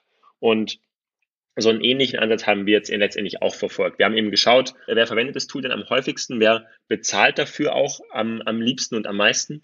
Und das sind eben vor allem Firmen. Firmen, die dann eben das Tool einsetzen und auch zum einen in der Cloud verwenden auch. Also viele Firmen verwenden es dann eben auch auf Jupyter Hub oder auf ihr auf AWS, auf Google etc. Und dann weiß man eben auch, dass es eine Firma ist, weil das macht man als normale Person auch einfach nicht. Und dann weiß man auch, okay, ähm, hier ist definitiv eine Firma dahinter. Und auch diesen Plugins-Use Case. Weil Plugins ist auch etwas, das machen halt Firmen, weil sie eben vor allem für Leute, die halt nicht so gut coden können, gewisse Funktionen von Entwicklern bereitstellen lassen wollen, die dann eben verwenden können. Und das ist ein typischer Enterprise-Use-Case. Und das Ziel mit der Free-Version ist für uns eben auch, das für Entwickler, also vor allem auch für, für Studenten, für Research etc. kostenlos zu machen, weil wir auch kein Interesse daran haben, die zu monetarisieren. Uns natürlich auch hilft, mit dem Tool schon mal arbeiten zu können, sich damit schon mal, schon mal vertraut zu machen. Und dann haben wir kein Interesse daran, die zu monetarisieren. Und aber diesen Split zu finden, hat, hat lange gedauert und ich denke, wir haben den Split auch nur deshalb rausgefunden, weil wir eben viel mit den Kunden gesprochen haben und dann auch rausgefunden haben, okay, was sind jetzt genau die Environments, wieder, wieder ähm, dieses Contextual Inquiry, das was bekommt man halt nur in der Contextual Inquiry raus. Wo arbeiten dann die Firmen genau? Ah, okay, eigentlich sehr viel Arbeit auf dem Jupyter Hub. Warum schließen wir nicht das Jupyter Hub aus und machen es aber auf lokalen Jupyters zum Beispiel eben verfügbar? Ähm, und das war dann eben das Ergebnis da von dem, von dem letzten Jahr, mit den Kunden zu sprechen.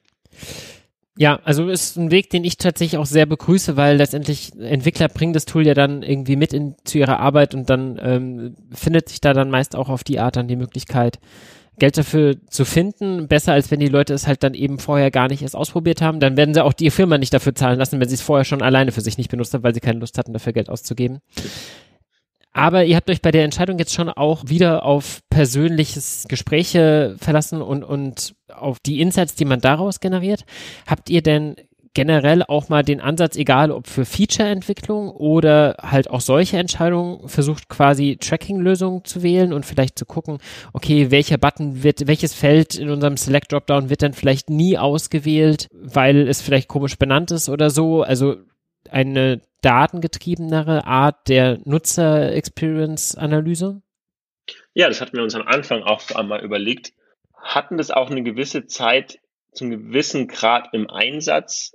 Aber das Problem dabei ist natürlich, ähm, das ganze Thema Tracking und Telemetry ist natürlich ein sehr, ein sehr spannendes Thema in der Industrie. Und da muss man sehr gut damit umgehen. Und deshalb haben wir dann auch beschlossen, dass wir das komplett rausnehmen, weil es einfach auch zu zu misstrauisch auch gesehen wird, dieses Thema, uns am Ende auch für uns, als wir die dann mit den ersten ähm, Beta-Testern dann diese Daten auch ausgewählt haben, für uns eigentlich keine relevanten Informationen daraus dann entstanden sind. Und dann haben wir eben lieber wieder den persönlichen Weg genommen, anstatt da jetzt ähm, zu schauen, da möglichst viele Daten auszuwerten.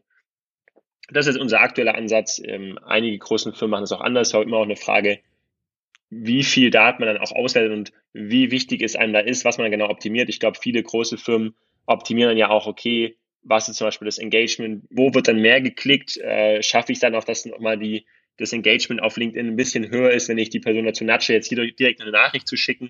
Und das waren jetzt für uns aber alles keine Ziele, die wir direkt haben. Bei uns liegt der Fokus eben darauf, wirklich zu verstehen, wie es die einzelnen Entwickler dann wirklich verwenden oder die einzelnen Nutzer verwenden. Und da sind wir aktuell in unserer Phase noch ein Fan davon, das eben persönlich, äh, persönlich herauszufinden. Ja, cool. Jetzt ist die Version 1.0 ähm, inzwischen raus und das ist ja dann immer so das Zeugnis für, wir haben jetzt hier ein bisschen Stabilität erreicht und sind mit der so ganz zufrieden. Aber ich bin mir sicher, dass ihr jetzt nicht sagt, okay, das Tool ist abgeschlossen und, und fertig und ähm, wir widmen uns jetzt neuen Ozeanen, sondern wahrscheinlich werdet ihr ja schon Pläne haben, was in der Version 2.0 irgendwann mal drin sein könnte oder so. Habt ihr eine Idee, in welche Richtung es gehen soll? Ja, definitiv. Ich meine, das, das ist ja vorhin schon gesagt, der Data Science Bereich ist extrem groß, da kann man noch extrem viele Feature hinzufügen. Was wir ganz interessant finden, ist hier eben auch, da dass wir diese Suchfunktion haben, wo der Nutzer letztendlich nach allem suchen kann, was er eigentlich machen möchte, dort dann auch zum Beispiel die Möglichkeit zu geben, dass der Nutzer auch noch einfacher requesten kann, was ihm denn hier fehlt. Ich meine, wir kriegen viele Requests von Kunden auch einfach direkt per Mail etc., aber auch, dass es noch einfacher wird, da zu requesten, was man noch alles haben möchte. Da geht natürlich sehr viel und da führen wir so eine, so eine zweigleisige Strategie. Zum einen haben wir durch diese Plugins ja die Möglichkeit, dass jede Firma, also wir verwenden selber auch intern Plugins. Also letztendlich alles, was wir entwickeln, sind auch intern quasi Plugins, ist die gleiche API. Das heißt, alle Feature, die wir intern entwickeln, könnte man auch als Firma für sich selber entwickeln. Und das war so unser Ansatz, okay, möglichst viel Flexibilität auch Firmen selber zu geben, um das Tool so an sich anzupassen, wie sie es eben anpassen möchten. Das heißt, was wir eben machen, ist helfen eben jetzt Firmen dabei, diese Plugins zu entwickeln, auch zu sehen, was wollen denn die Firmen entwickeln und dann die besten Feature dafür natürlich der, der gesamten Community wieder zur Verfügung zu stellen. Und das ist so unser, unser Hauptansatz da aktuell in die, in die Richtung. Kannst du da schon ein paar spannende Features verraten, die du so in nächster Zeit irgendwie vorhast zu bauen? Ich meine, was natürlich gerade offensichtlich noch fehlt, ist zum Beispiel Machine Learning, also das ganze Thema Scikit-Learn etc., auch auch einfache statistische Analysen, sowas fehlt natürlich alles noch komplett. Und sowas bauen aber sich schon erste Kunden selber zum gewissen Grad. Und sowas natürlich hinzuzufügen, ist, denke ich mal, der nächste, der nächste logische Schritt. Ansonsten, was sind noch weitere logische Schritte? Auch verschiedene andere ähm, Data Frame Libraries. Ich meine, aktuell äh, funktionieren wir nur auf Pandas, aber wir haben auch schon eine Version, die auf PySpark funktioniert, eine, die auf Koalas funktioniert. Und da eben auch verschiedene Data Frame Backends anzubieten und eventuell auch verschiedene äh, Visualisierungslibraries, also neben Plotly eventuell auch Altair oder Matplotlib, da oder auch Seaborn gibt es natürlich verschiedenste Möglichkeiten, da noch, da noch weiterzugehen. Ich meine, das Universum ist groß und wir arbeiten da gerade vor allem daran, unsere Plugins und unseren Entwicklungsspeed zu beschleunigen, damit wir dann sehr schnell weitere Libraries ähm, supporten können und da möglichst breiten Support anbieten können. Ich wünsche mir die Visualisierung für Altair mit rein. Da würde ich meinen Hut für den Ring werfen. Gibt es etwas, wo du sagst, da haben wir jetzt noch nicht drüber geredet, da habe ich was Interessantes, da müssen wir auf jeden Fall nochmal drüber reden? Ich denke, eine interessante Beobachtung, die wir bei unseren Kunden sehr häufig haben, ist so ein bisschen, wo sich denn die Industrie so ein bisschen hinentwickelt, beziehungsweise wie denn so der, der Aufbau von von der Data Science Workforce innerhalb eines Unternehmens ist, denke ich mal. Also zum Beispiel, es gibt halt zum einen starke Experten, die alle nur in Python und R arbeiten, aber du hast eben auch die Data Citizens, die eben dann äh, viel in Excel oder auch in anderen Tools wie Data IQ, NIME oder äh, Alltricks arbeiten. Und da gibt es so ein bisschen diese, diese Diskussion auch mit anderen Tool-Providern, wo geht denn die Reise hin? Also zum Beispiel Databricks auch. Viele Leute arbeiten auf Databricks, weil sie dort eben den Zugang zu ganz großen Datenmengen haben und da äh, zu ihren entsprechenden Clustern und da ihre Analysen machen können. Problem ist aber, du kannst mit auf Databricks nur arbeiten, wenn du coden kannst. So. Jetzt schließt du aber automatisch die ganze, alle Leute in der Firma aus, die nicht coden können, die Daten von Databricks zu verwenden. Das heißt, man muss dann irgendwie nochmal extra Dashboards bauen oder irgendwie das wieder zugänglich machen. Und wir sind auch im Kontakt mit verschiedensten Providern in dem, in dem Bereich, mit verschiedensten äh, Tool-Providern. Und da gibt es, denke ich, so zwei, zwei Ansichten, wohin die Industrie geht. Entweder die ganzen Leute, die coden können, kommen zu den Leuten, die nicht coden können, also gehen zum Beispiel in Alteryx rein, in Data IQ und bekommen da irgendwie so kleine Workspaces, wo sie eben auch ein bisschen coden können, aber sind, werden eigentlich so ein bisschen in diesen, was wir vorhin auch beschrieben hatten, in diesen grafischen Workflow so ein bisschen in einer Node versteckt, in einer von diesen Boxen dahinter verstecken die sich so ein bisschen. Oder man geht den umgekehrten Weg und sagt, okay, wir haben jetzt hier diese Environments, wo sich die Coder wohlfühlen, wo sie die maximale Flexibilität haben wir versuchen dieses Environment so, so annehmbar zu machen, dass auch Leute, die gar nicht coden können, da zumindest mal keinen Herzinfarkt bekommen, wenn sie da reinkommen, sondern halt halbwegs auch vielleicht ihnen die Angst genommen wird vom, äh, vom Coden. Und ich denke, es ist klar, in welche Richtung wir fallen. Ich meine, es gibt einige große Provider, die eher sagen, sie möchten die Leute, die, die coden können, zu den Leuten holen, die nicht coden können. Wir sind aber ganz äh, klare Fans davon zu sagen, okay, lass uns doch das, die besten Tools verwenden und die Leute, die auch mit den besten Tools umgehen können, denen weiterhin ihre Flexibilität zu geben und auch zu behalten und dass auch die Personen, die eben gerne GUIs möchten und die auch gerne die Sicherheit des GUIs möchten, dass uns doch die dorthin bringen und dort eine einfache Möglichkeit geben, im gewissen Rahmen mitzuarbeiten, anstatt andersrum. Ich denke, das ist so eine ganz große Unterschied, wohin da die Industrie so ein bisschen sich bewegen kann. Und da sind wir natürlich sehr gespannt zu sehen, wo es dann auch wirklich entwickeln wird über die Zeit. Ja, das klingt, als wäre da noch viel zu holen und viel Spannendes zu machen, ja kann ich nur unterstreichen den Ansatz. Ich würde mich auch freuen, wenn man auch auf die Art mehr, mehr Leute an dieses spannende Feld ranführt und ihnen ja, dann halt eben über diese Copy-Paste-Funktion des eigentlichen Source-Codes, der drunter ist, halt einfach auch ermöglicht, diese Syntax besser kennenzulernen. ich hätte mir damals, als ich angefangen habe, die Panda-Syntax zu lernen, wirklich sehr ein Tool wie eures gewünscht, weil man halt am Anfang wirklich viel mit Googlen und sonst was beschäftigt ist und dementsprechend wenn da draußen jemand ist, der sagt, ja, ähm, irgendwie, ich habe ja schon mal irgendwie in die ersten Folgen von die reingehört, Nico, in deine detektiven Folgen zu Python und habe da irgendwie nicht so den richtigen Weg gefunden und dieses Pandas, das war irgendwie mir zu kompliziert. Ja, dem sei dann wirklich Bambulib ans Herz gelegt. Da kann man schön einfach mal starten ähm, und per Drag and Drop ein paar erste Datenanalysen machen und das macht dann, glaube ich, wirklich Spaß. Versucht ein bisschen rauszufinden, ob denn jetzt eben die Jungen oder die Alten auf der Titanic überlebt haben. Ich spoilere jetzt einfach mal nicht. Ähm, aber es sind ein paar Überraschungen da drin, die man definitiv entdecken kann. Und ähm, probiert Bambulip aus. Kann ich euch nur ins Herz legen. Dann würde ich mich bei dir bedanken, Florian, ähm, für die Ausführungen zu eurem Tool und wie ihr da vorgegangen seid. Und hoffe, ihr da draußen fandet es interessant und hört bald wieder rein. Von daher, bis dann. Vielen Dank, Nico. Ciao. Bis dann, danke.